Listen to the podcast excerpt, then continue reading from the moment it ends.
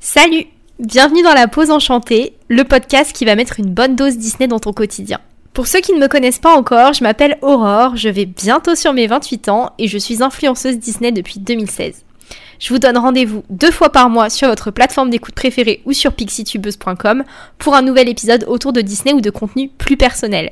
Et comme je sais que vous êtes curieux, sachez que les contenus que je proposerai en podcast seront liés aux films, aux livres, au regard des autres, au voyage, bref, tous les sujets que j'aborde sur YouTube, mais que je vais développer encore plus sur le podcast avec vous. Je partirai également à la rencontre d'invités passionnés et passionnants. De belles surprises nous attendent et j'ai hâte de vivre cette nouvelle aventure avec vous. Pour ce premier numéro, mes premiers pas dans l'univers du podcast, j'ai eu envie de vous parler de mes 5 premières années sur YouTube. Car oui, aujourd'hui PixieTubeuse s'ouvre sa cinquième bougie et c'est une véritable fierté pour moi.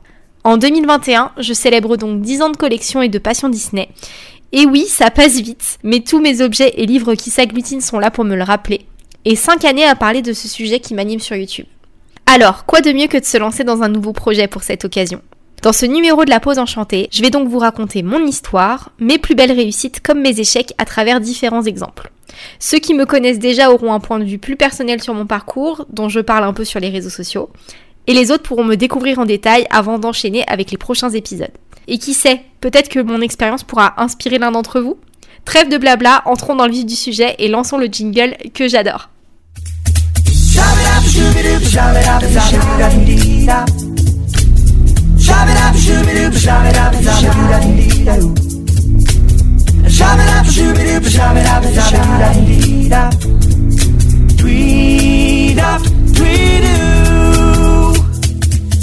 Pour commencer par les bases de mon histoire Disney, il faut déjà que je vous parle de mon parcours avant YouTube.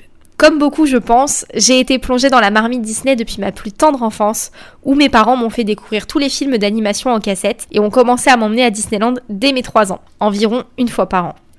J'adorais regarder en boucle Dingo et Max, Le Bossu de Notre-Dame ou encore La Belle et la Bête, et oui, je suis un bébé des années 90. Mais surtout, un rêve est né alors que j'étais encore toute jeune, puisque mon père m'expliquait que si j'avais mon bac avec mention, il m'emmènerait à Walt Disney World. Depuis, j'ai bien eu mon diplôme, mais la vie a fait que ce rêve n'a pas pu se réaliser. Mais je ne désespère pas pour autant que cela puisse se faire un jour. Et comme vous allez pouvoir l'entendre par la suite, l'histoire ne s'arrête pas là pour moi, bien au contraire. Même si dans mon adolescence j'aimais toujours Disney, je me définis comme étant devenue réellement fan à partir de mes 18 ans, donc en 2011 environ, où j'ai commencé à collectionner des figurines fait clochettes. C'était des figurines Jim Shore et je me les achetais avec mon premier job d'été. J'ai alors cherché des informations sur ces objets que j'achetais à l'époque au Disney Village, et c'est à ce moment-là que je suis tombée sur Disney Central Plaza, le forum le plus connu pour les fans francophones. C'est là que j'ai acheté mon premier pass annuel, que j'ai commencé à suivre de nombreux sujets et en apprendre plus sur cet univers, à découvrir les livres, d'autres objets de collection. Et même si je me suis fait quelques amis sur place, je dois vous avouer que j'avais beaucoup de mal à trouver ma place pour autant.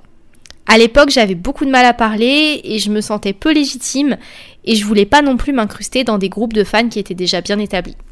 Avec mes petits boulots, je m'offrais des livres que j'ai encore aujourd'hui et des figurines qui ont commencé à envahir petit à petit ma chambre. Personnellement, je considère que j'ai fait un autre pas en tant que fan Disney en 2012, lorsque j'ai rejoint l'équipe de Disney Gazette, qui est un site d'actualité pour les fans Disney, si jamais vous connaissez pas. À l'époque, je débutais mes études en journalisme et je voulais exercer ma plume en écrivant des critiques sur des sujets qui me plaisaient vraiment. Et je me rappelle encore que je me sentais très très honorée d'avoir pu apporter ma pierre à l'édifice. Si jamais vous êtes curieux, mon pseudo de l'époque c'était La Fée Clochette. Je vous avoue qu'au moment où je tourne ce podcast, moi-même je ne suis pas repartie les lire et pourtant ça pourrait être assez drôle donc je pense que je vais m'y mettre juste après avoir enregistré cet épisode. J'avais la chance d'être l'une des rares membres de l'équipe à vivre en région parisienne, ce qui m'a offert de très très belles opportunités, comme le fait de pouvoir accéder aux avant-premières des films, d'interviewer les chanteurs de We Love Disney ou encore d'assister à une masterclass sur la Reine des Neiges par les réalisateurs. C'était un véritable rêve, sauf que j'ai été obligée de la quitter en plein milieu car il était tard et je n'avais pas mon téléphone à disposition pour pouvoir prévenir la personne qui m'attendait dehors que euh, bah, j'allais mettre un peu plus de temps. Ça reste l'un de mes plus gros regrets de fan puisque bah, à l'époque les réalisateurs étaient venus jusqu'en France pour nous présenter ce film. Et étant fan de tout ce qui se cache justement derrière les films, les secrets et anecdotes de tournage, je crois que j'ai raté une opportunité assez dingue. Il faut savoir que je suis restée près de deux ans euh, sur Disney Gazette avant de devoir arrêter car je n'arrivais plus à être active avec mes différents stages et petits boulots et que ça prenait beaucoup de place dans ma vie. Vous devez vous dire, tout ça c'est très bien Aurore. Mais et YouTube alors? J'y viens. Entre 2014 et 2016, je continuais à consommer ma passion dans mon coin, mais sans vraiment échanger avec personne. J'avais une amie proche qui était fan de Disney, mais c'était tout. Et en février 2016, j'ai réalisé mon rêve de partir à Walt Disney World. Vous vous rappelez quand je vous disais que l'histoire ne s'arrêtait pas là pour moi? J'ai décidé de ne pas attendre que quelqu'un soit disponible pour m'accompagner et je me suis envolée seule, ce qui m'a ensuite donné le virus de partir dans les parcs étrangers et de voyager en solitaire.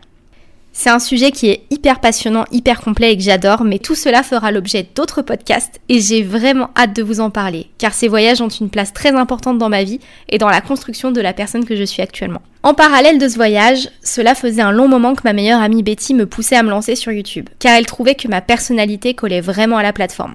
Je suis une petite rigolote, certes, dans mon genre en tout cas, mais je ne voyais pas ce que je pouvais raconter qui pourrait m'animer au point d'avoir une chaîne. Je ne m'en rendais pas compte à l'époque, mais c'est peut-être l'une des meilleures décisions que j'ai pu prendre dans ma vie et le meilleur conseil d'amis que j'ai reçu. À l'époque, on n'était pas aussi proches qu'aujourd'hui. Mais je sais qu'elle écoutera ce podcast comme elle a été la toute première à croire en moi pour YouTube. Et je tiens ici à lui adresser un énorme merci car sans elle, je n'en serais certainement pas là. C'est lors de ce voyage que j'ai compris que si je devais parler un jour d'une seule chose sur YouTube, ce serait forcément Disney. C'était la seule passion où je pensais pouvoir apporter mon savoir, où je prendrais du plaisir à tourner des vidéos, et où je pourrais peut-être partager ma passion avec d'autres personnes qui ont la même vision que moi. À l'époque, on parlait très peu de livres Disney et de Disney Bound. Pour ceux qui ne connaissent pas, c'est le fait de porter des looks aux couleurs des personnages Disney. Et je me disais qu'en tant que fan, j'adorerais retrouver une chaîne qui traite de ces sujets. Et puis, en voyageant seule à Walt Disney World, je me suis dit que c'était sûrement aussi le genre de contenu que j'aimerais partager avec d'autres personnes qui pourraient comprendre ce que je ressentais en partant dans les parcs. Et là, en plein milieu des Hollywood Studios, tel un film, à la sortie du spectacle de La Belle et la Bête, qui n'est vraiment pas fameux au passage, ce fut l'évidence. Ma chaîne allait s'appeler Disney Tubeuse, combinaison de l'univers Disney et YouTubeuse. Bon, depuis mon nom a légèrement changé, mais je réfléchis encore à le modifier pour les prochaines années. Ce que je ne savais pas par contre, c'est que je n'étais pas la seule à avoir eu l'idée en France. Je suivais déjà quelques créateurs de contenu Disney aux États-Unis, mais à ce moment-là, j'étais persuadée d'avoir une idée unique et originale. Et grossière erreur, croyez-moi. En réalité, il existait environ 5 youtubeurs Disney à l'époque, qui étaient suivis par plusieurs milliers de personnes. Je n'aime pas trop la concurrence en général, et comme je vous le disais tout à l'heure, j'ai du mal à vouloir m'imposer dans des groupes déjà établis. Il faut beaucoup de confiance en soi pour débarquer dans un univers où d'autres sont déjà bien présents, je trouve, et avoir la force de se lancer encore plus. Mon premier réflexe a été de faire demi-tour et de renoncer à cette idée, au moins pendant quelques semaines.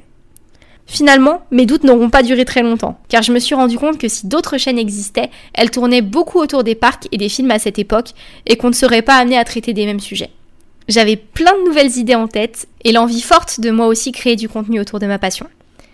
Et c'est à ce moment-là qu'avec Betty, on a pris mon appareil photo et plusieurs heures pour enregistrer 30 secondes de présentation que j'ai ensuite partagé sur YouTube et que l'aventure a commencé pour moi en ce 6 mai 2016. De là, il a fallu tout apprendre tourner, monter, tenter de faire un fond un peu sympa, préparer mes sujets. C'était beaucoup de challenges, mais c'était aussi très stimulant d'avoir toujours plus à apprendre. Et je partais de loin parce qu'à l'époque, même Windows Movie Maker, je ne l'utilisais pas. Du côté des autres influenceurs, j'ai eu la chance d'être tout de suite bien accueillie dans la communauté et de me lier d'amitié en quelques semaines seulement avec les successeurs de Disney et Toon Studio Prod, avec qui on a tout de suite accroché. D'ailleurs, pour la petite histoire, nous avions tourné avec Monsieur Toon et Silicate une vidéo YouTube Space qui n'a jamais été diffusée et qui nous avait beaucoup rapprochés à l'époque. En trois mois, j'ai passé le cap des 1000 abonnés, ce qui représentait un énorme cap à l'époque pour moi. J'étais dans l'avion pour partir en vacances à Venise quand j'ai vu le compteur passer aux 1000 et j'étais très émue. Ma première difficulté, ça a été celle du changement de nom. Lorsque j'ai dépassé les 1000 abonnés, j'ai pu avoir accès à différentes formations gratuites proposées au YouTube Space. Maintenant, les paliers sont plus hauts à atteindre et c'est vraiment dommage, car cela m'a permis de me former sur plein de petits sujets qui m'ont vraiment aidé par la suite à améliorer le rendu de mes vidéos. Par contre, j'ai eu la désagréable surprise d'apprendre, lors de mon premier atelier, que mon nom et mon identité étaient problématiques.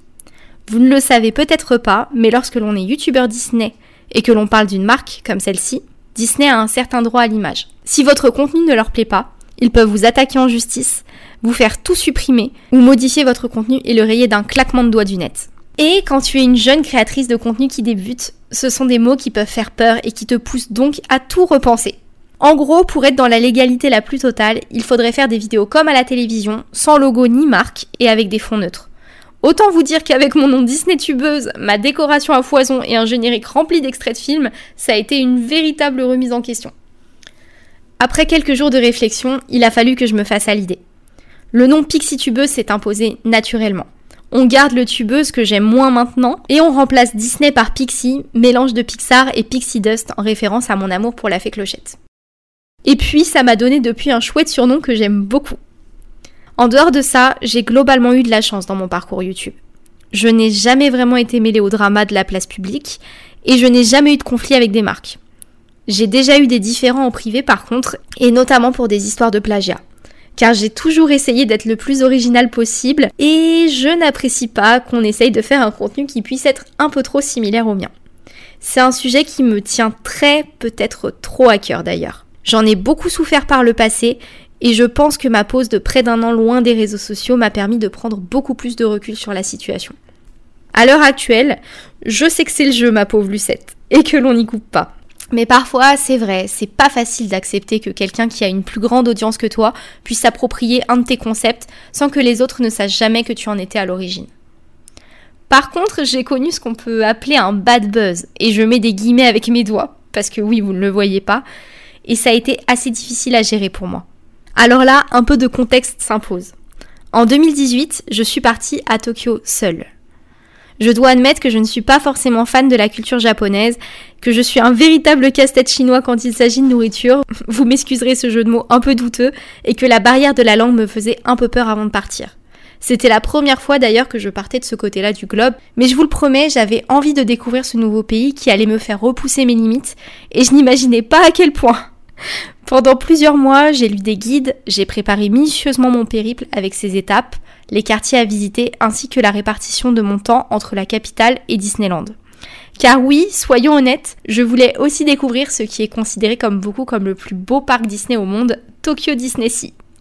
Je savais que le Japon était un pays sûr pour voyager et que j'y serais en sécurité en tant que femme seule. Et, étant habituée à ce que mes voyages se passent plutôt bien, je ne m'étais pas non plus trop inquiétée avant de partir.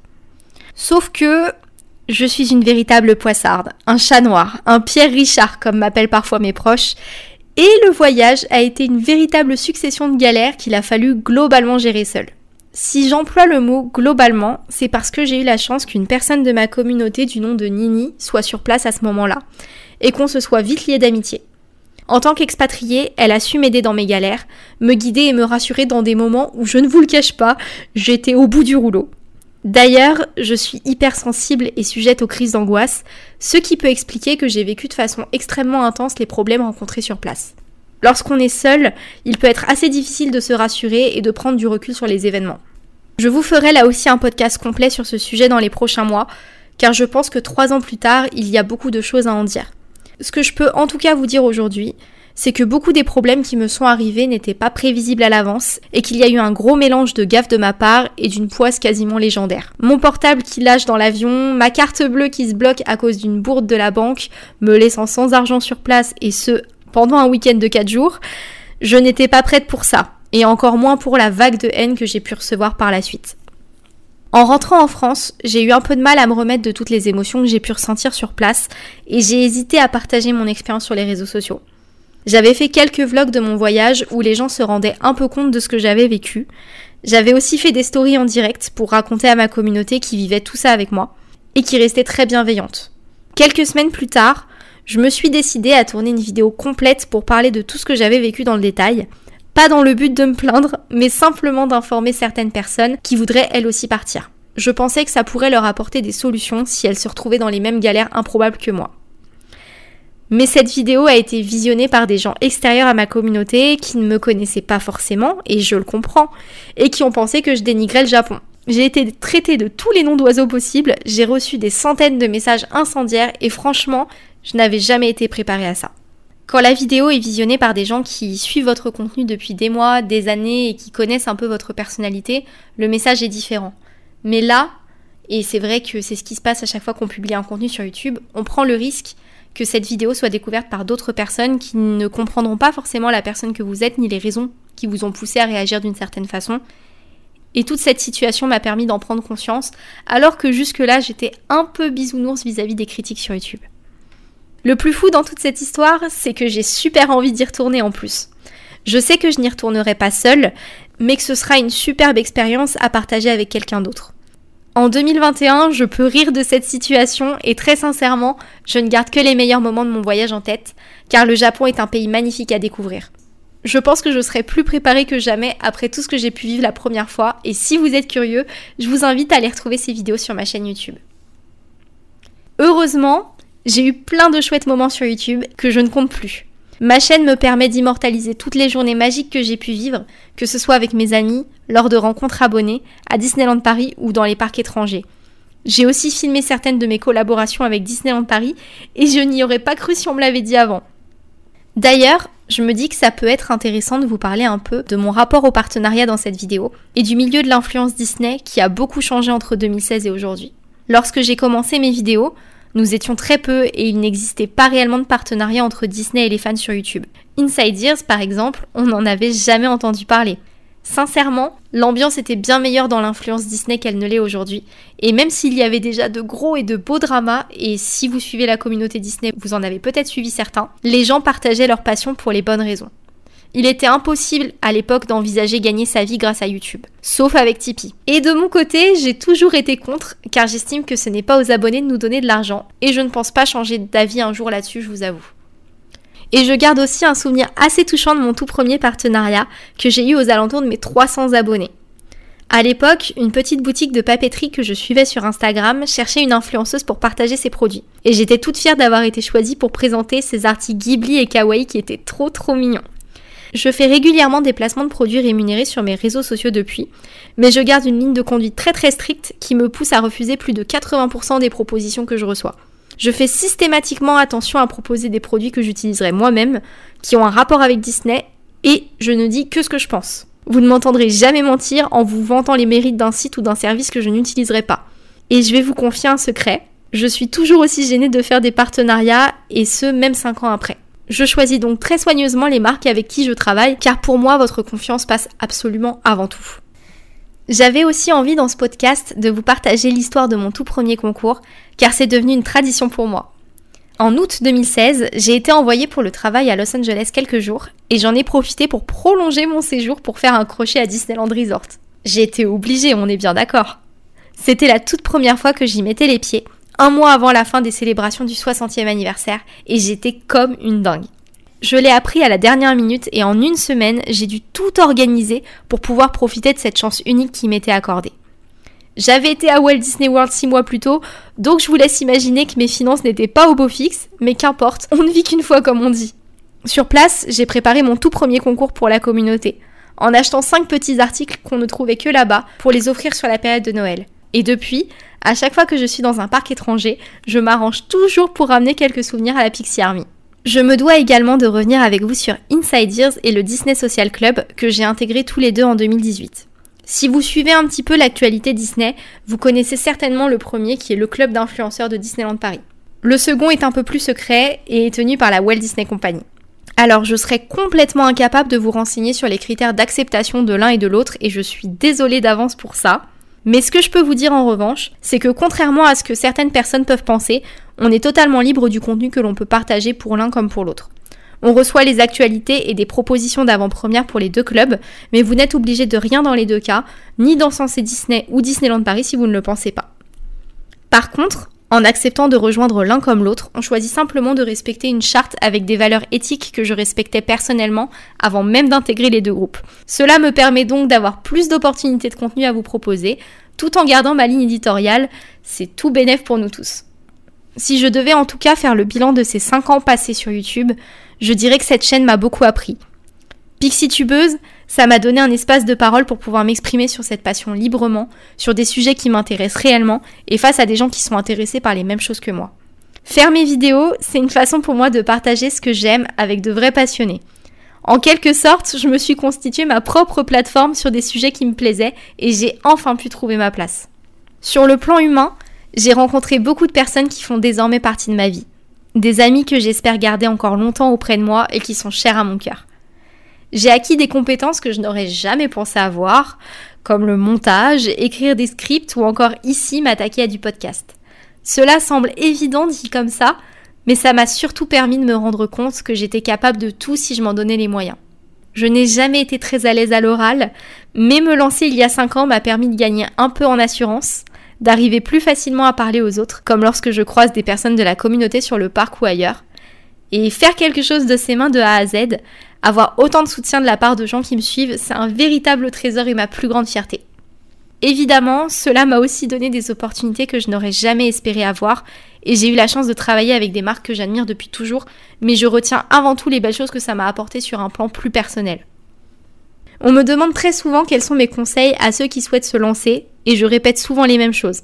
Être vraiment animé par cette passion et se lancer pour les bonnes raisons. Si l'on se lance dans l'espoir d'être connu, d'avoir un maximum de partenariats et de faire de l'argent facile, on ne peut qu'être déçu. Avoir un média à soi, c'est beaucoup d'investissement, des heures et des heures de travail, avoir une certaine régularité, faire des recherches pour connaître son sujet, essayer de se former afin de toujours progresser, répondre à ceux qui nous écrivent. Avant d'avoir la gloire et les paillettes, il y a beaucoup de concurrence, de stress et une croissance très très lente qui ne conviendra pas à quelqu'un qui veut absolument le buzz à tout prix et rapidement. En tout cas, c'est ma vision des choses. C'est difficile de s'en rendre compte lorsqu'on n'est pas dans ce milieu, mais je vous le garantis, il y a vraiment beaucoup de travail derrière. Avant tout, mon conseil numéro un, c'est de trouver des idées originales, de mettre en avant ce qui vous rend unique, de tenter des choses et de ne pas avoir peur. Je pense sincèrement qu'il y a de la place pour tout le monde et qu'il y a encore de belles choses à faire sur ce sujet.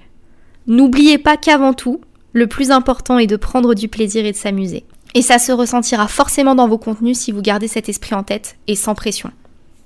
Quand je regarde dans le rétro, je me rends compte que la jeune femme timide qui bégayait à chaque mot a trouvé sa place sur YouTube et que cette plateforme compte beaucoup pour moi.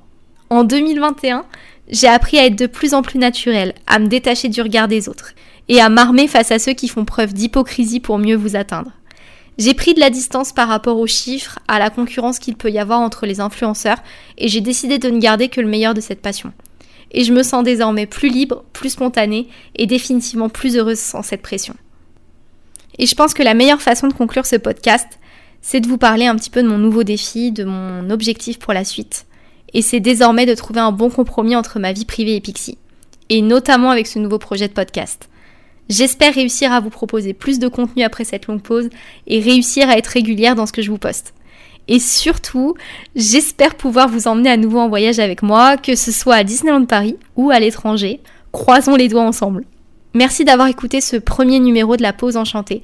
J'espère qu'il vous aura plu et que vous aurez pu mieux apprendre à me connaître. Si ce premier épisode vous a plu, n'hésitez pas à me le dire avec un avis ici ou en message privé, en relayant la pause enchantée autour de vous. Cela me fera vraiment très plaisir et pourra m'aider à développer le podcast. Avant de lancer le jingle, je terminerai avec cette phrase de Walt Disney. Le rire est intemporel, l'imagination n'a pas d'âge et les rêves sont éternels. Prenez soin de vous et on se retrouve dans 15 jours. Bisous